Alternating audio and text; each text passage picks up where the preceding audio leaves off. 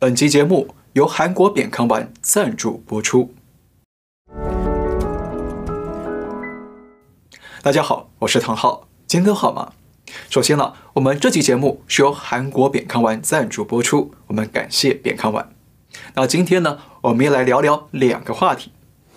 话题一：C 罗、梅西最后一战，最烧钱世界杯登场。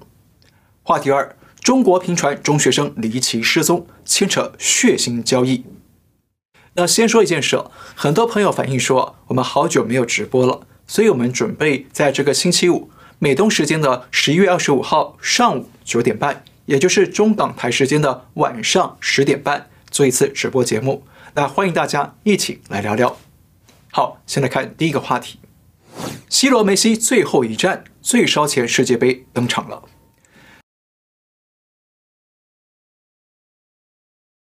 四年一度的世界杯足球赛，十一月二十号在中东国家卡塔尔正式开幕了。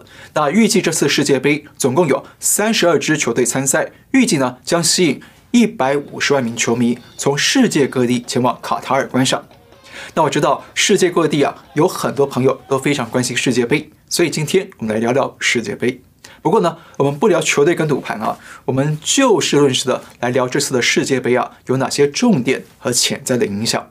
那首先呢，这次世界杯创下了好几个世界第一或者世界之最。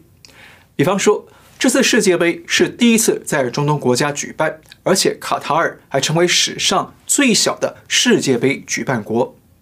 卡塔尔的地理位置就在沙特旁边，那全国总人口只有两百九十多万人，人口数啊还不到香港的一半，因此成为史上最小的主办国。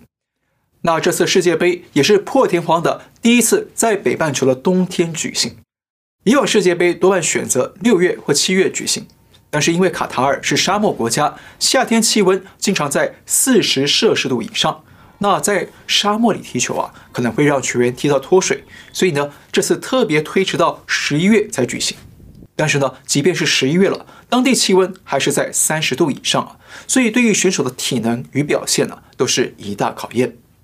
那这次世界杯呢，也是史上第一次主办国在首场比赛就败北了。今年的开幕战是由地主国卡塔尔出战厄瓜多尔，但是地主国从比赛一开始啊就被厄瓜多尔压着打，被主导了整场的节奏，最后以零比二败给了厄瓜多尔，创下地主国首战就败北的记录。不过呢，这次败北啊，也许算是个好消息。为什么呢？因为啊，在赛前。就有资深记者独家爆料了，说卡塔尔为了赢得首场比赛博个好面子，已经对厄瓜多尔球员行贿，花了七百四十万美元收买八名球员。那比赛结果将会是卡塔尔在下半场进球，一比零踢倒厄瓜多尔。那所幸啊，最后结果不是这样，不然呢，这次赛事就会变成史上最啊绘声绘影的世界杯了。The winner to organize The 2022 FIFA World Cup is Qatar。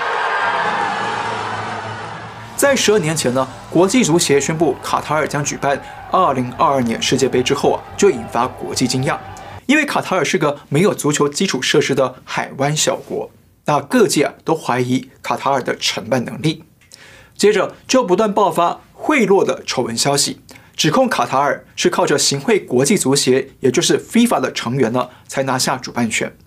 那英国的《星期日泰晤士报》有两名记者花了三年半的时间追踪调查这件事情。那后来有多位 FIFA 的官员被起诉了。当时的 FIFA 主席前几天呢也坦率地说，今年的世界杯主办权应该要给美国才是对的。不过还好这次的开幕战呢，卡塔尔落败了。否则呢，恐怕就会引爆踢假球的丑闻风暴。还有，这次世界杯呢是史上投资花费第一名。那为了举办世界杯，卡塔尔总共啊新建了七座足球场、一座新机场，还有地铁等等交通设施，再加上周边的旅馆、道路等等基础建设。根据统计，卡塔尔在过去十二年投入的资金已经高达三千亿美元。那这笔费用啊，已经是二零一四年巴西世界杯的二十六倍，同时呢，也是二零一八年俄罗斯世界杯的二十一倍，可以说是史上最烧钱的世界杯。那不但这样，这次史上最烧钱的世界杯呢，也是史上奖金第一名的世界杯，总奖金高达四点四亿美元。那冠军啊，可以拿到四千两百万美元，亚军三千万，季军两千七百万，就连垫底的第三十二名也可以拿到九百万美元。怎样？你是不是也很想参赛呢？这次世界杯也是史上第一次有女性裁判的赛事，这次会有六名女裁判加入世界杯，创下历史纪录。同时呢，最让球迷兴奋与不舍的是啊，这次世界杯啊，很可能是当前世界最顶尖的两大球星梅西和 C 罗的最后一次世界杯。那光是这两个名字出现了，就是钻石般的票房保证，所以也吸引大批球迷不远万里的飞到卡塔尔，就是为了目睹这两位传奇巨星的最后一战，留下最珍贵的历史回忆。不过呢，比较让球迷担心的是啊，这次世界杯的赛前调整期也是史上第一短。以往呢，在世界杯开赛之前，各国球队会有二十天左右的调整期，把球队磨合到啊最佳状态再开战。但今年的赛前调整期只有一个星期，所以呢，球员跟球队啊，能不能用巅峰状态来参战呢？也是外界比较顾虑的。不过呢，这次世界杯恐怕也是史上争议第一多的世界杯。除了在赛前就传出行贿的消息之外呢，那卡塔尔也因为当地的宗教信仰与民俗文化等等因素啊，所以传出了血汗劳工和禁止记者拍摄等等的争议。卡达是一个穆斯林国家，它也是一个法律非常严厉的国家。如果你是外国的人呢，你要来到这里呢，有很多 rules 在我们国家是没有的，所以你来这里你必须要遵守，要不然呢，你可能会出事情。马来西亚歌手黄明志在世界杯开幕之前就特别拍了部视频，告诉大家在卡塔尔有哪些事情是不能做的，包括不能露出脚底，不能带非穆斯林的东西入境，不能穿短袖、无袖上衣和短裤等等。还有不能喝酒等等。那简单说啊，这次世界杯的争议啊，大多数都跟宗教与文化的价值冲突有关。好，这次世界杯创下许多世界第一的新纪录，对不对？不过，我想大家最好奇的应该是这次世界杯的巨额投资三千亿美元，这笔钱真的能回收吗？卡塔尔举办世界杯啊，划算吗？那我给大家算个账。其实啊。过去历年的世界杯，绝大多数都是赔本生意。根据《经济学人》的数据啊，从1966年到2018年，只有一九八六年的墨西哥世界杯跟2018年的俄罗斯世界杯有赚钱。但是啊，号称史上最赚钱的俄罗斯世界杯呢，其实也只赚到了二点三五亿美元。不过请注意啊，这个数据啊是不包括其他基础设施的投资费用，只计算了与比赛相关的投资成本。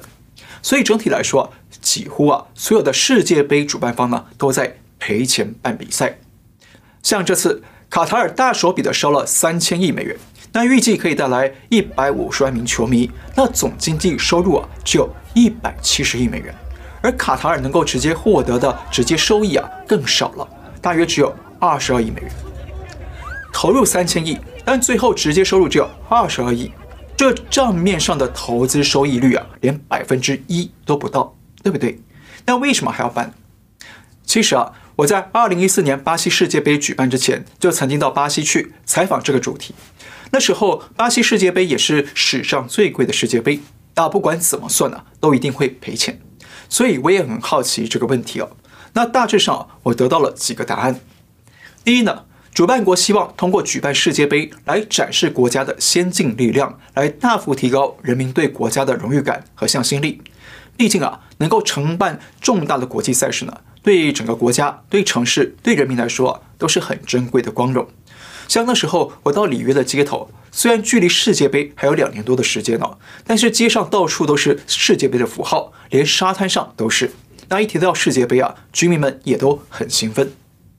第二。主办国认为啊，投资基础建设办世界杯呢，其实是一个很好的正当理由，来带着某个城市或者整个国家的发展。啊、比方说那时候我去里约，那看到足球场、道路还有交通等等基础建设呢，真的是在啊大跃进，只是进度啊有点慢。那这背后牵扯一些其他因素，我们就不多说。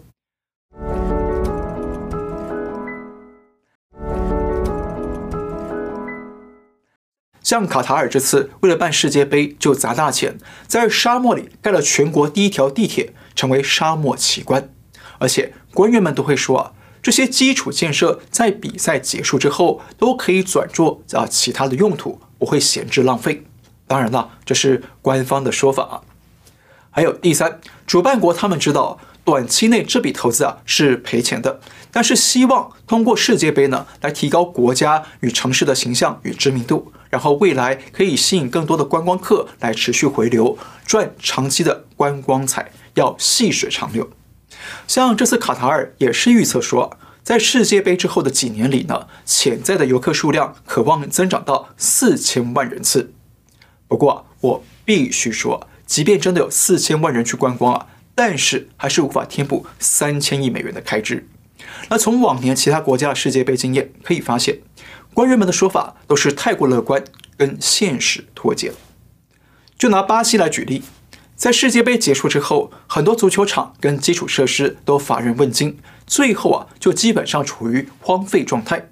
比方说，球场的维护费用太昂贵了，那一个月要一百万英镑左右。但是这些职业球队一个月的票房收入啊，也才只有三十万英镑，所以很少有球队愿意承接这些世界杯场馆的运营。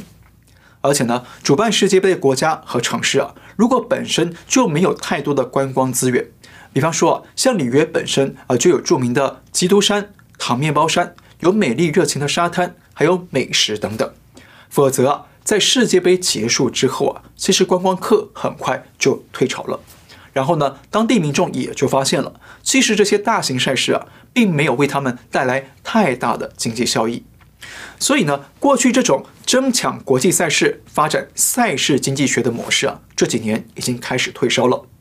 像二零一六年的奥运会啊，有七个城市争抢主办权，但是二零二四年的奥运会只剩下巴黎跟洛杉矶两个城市想承办，已经开始啊乏人问津了。另外，我们知道这次世界杯呢，中国队并没有参赛，但是最好笑的是，中共当局还硬是想方设法的参与了世界杯，怎么回事呢？我们先休息一下，等会再说。我们先聊一下我们这期节目的赞助者——韩国扁康丸。大家知道，现在因为环境的严重污染和生活压力，那很多人都有鼻炎、哮喘、肺炎等等的呼吸道疾病，或者呢有过敏性的皮肤病。而在传统的韩医理论来看呢，鼻炎、哮喘、肺病和皮肤炎等等啊，其实都是因为肺部的积热过多、肺部不健康造成的。因为肺是五脏六腑之首，把肺调理好了，才能让身体健康。因此呢，韩国的扁康韩医院院长徐孝熙结合他几十年的行医经验与研究，用传统的中草药开发出扁康丸。那扁康丸可以清除肺部的积热，让肺功能恢复正常，然后鼻炎、哮喘、肺病以及异位性皮肤炎等等呢，就会逐渐的康复。那目前世界各地已经有十六万名病患呢被治愈了。那有兴趣的朋友们可以上点康丸网站了解更多资讯。他们也有多国语言的服务电话，包括欧美、澳洲、日本、台湾、香港等地都有，您都可以在官方网页上查到。好，我们回到主题。刚刚说啊，中国队并没有挤进这次世界杯哦，但是啊，咱们假大空的中共官员们呢，还硬是要往世界杯蹭。要沾世界杯的光，所以呢，这次他们说中国制造在世界杯闪耀发光了，因为啊，很多商品跟基础建设都是中国制造的。这次卡塔世界杯啊，中国元素和中国贡献随处可见啊，如同啊满天的繁星照亮了整个卡塔的世界杯。你听了是不是也觉得肺部积热过多啊，可能需要来个扁康丸了呢？这就是中共官员的假大空和党天下的心态。只要世界上有什么好事啊，就硬要往那里蹭，好像这些好事都是中共干的，从而吹捧中共的伪光正。但是中共这次的夸张做法，连中国民众都不买账。有网友就反讽说：“中国什么都去了世界杯，就差足球队没去了。”还有网友说：“中国是去了世界杯，没错，只是被分到了施工组。”不过，让中共更尴尬的是啊，现在中国全国各地还在搞动态清零、封城封区，可是世界杯的转播画面里啊，可以看到有几万人群聚在球场上，没有人戴口罩，几乎是啊没有疫情。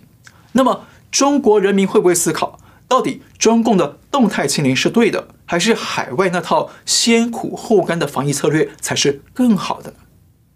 还有，伊朗人民为了争取女权与人权呢，走上街头抗争，结果遭到当局的血腥镇压，已经造成三百多人死亡了。但是伊朗人民没有畏惧，依然走上街头去抗争。而这次世界杯的伊朗国家队啊，就勇敢地公开声援伊朗人民。他们在开赛前演奏伊朗国歌的时候，全部闭嘴经声，不唱国歌，传达对政府的不满，对人民的声援。那这种充满道德勇气、反抗政府迫害人民的举动啊，不但赢得全场观众支持，更有观众当场落泪。这个画面如果传到中国人民的眼里，是不是也会促使他们有所反思，思考未来该怎么应对中共的党国暴力呢？所以中共啊，虽然拼命的想沾世界杯的光，但是这些场景啊，却可能反过来让他们心慌。再来看话题二。中国频传中学生离奇失踪，牵扯血腥交易。最近一个月来啊，中国各地频频传出有十几岁的青少年失踪了，而且呢，即便报警了，都一样下落不明。大家知道，中共在全国各地安了二十七亿又六千万部的摄像头，用最先进的人工智能和脸部辨识技术，在全天候的监控中国百姓。那平均每个人可以分到两个摄像头了。但是呢，这些摄像头可以追查各式各样的异议人士，可以追查谁半夜没戴口罩偷偷上街，但是却找不到一群十几岁的中学生，这不是很古怪吗？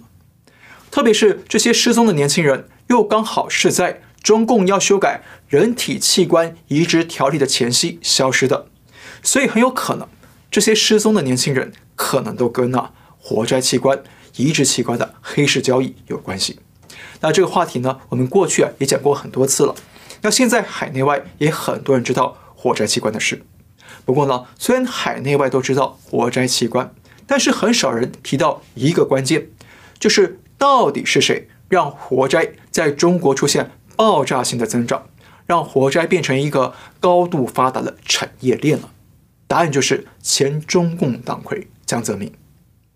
江泽民在一九九九年七月下令迫害法轮功之后，下了一个通知，要对法轮功学员活摘器官卖到黑市去赚取暴利，结果就让中共的军方体系和医院体系结合出一个巨大的器官供应链，杀人发大财。而中共军方总后勤部的前卫生部长白书忠，他也坦承是江泽民下令活摘。嗯，是这样。就是在您那个担任这个总后，呃，卫生部长的时候啊，就是呃，就是摘取在押法轮功人员器官做器官移植手术这件事情，是当时的总后部长王克布置的任务，还是军委直接下达的命令呢？当时是江江主席啊，嗯，对一个有一个批示，嗯，有一个批示的话，就是说，嗯。啊，说开展这些、这些、这、这些、这个、这个这些事情，就是器官移植。嗯嗯。后来江主席听说有一个批示，嗯，就是人员卖肾做手术，这个应该说就是开展肾移植的，不单是军队地方。那因为节目时间的关系啊，这话题呢我们先不说太多。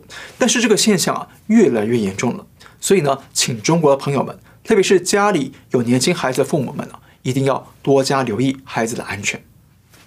好，今天先聊到这里，感谢您收看，我们下次再会。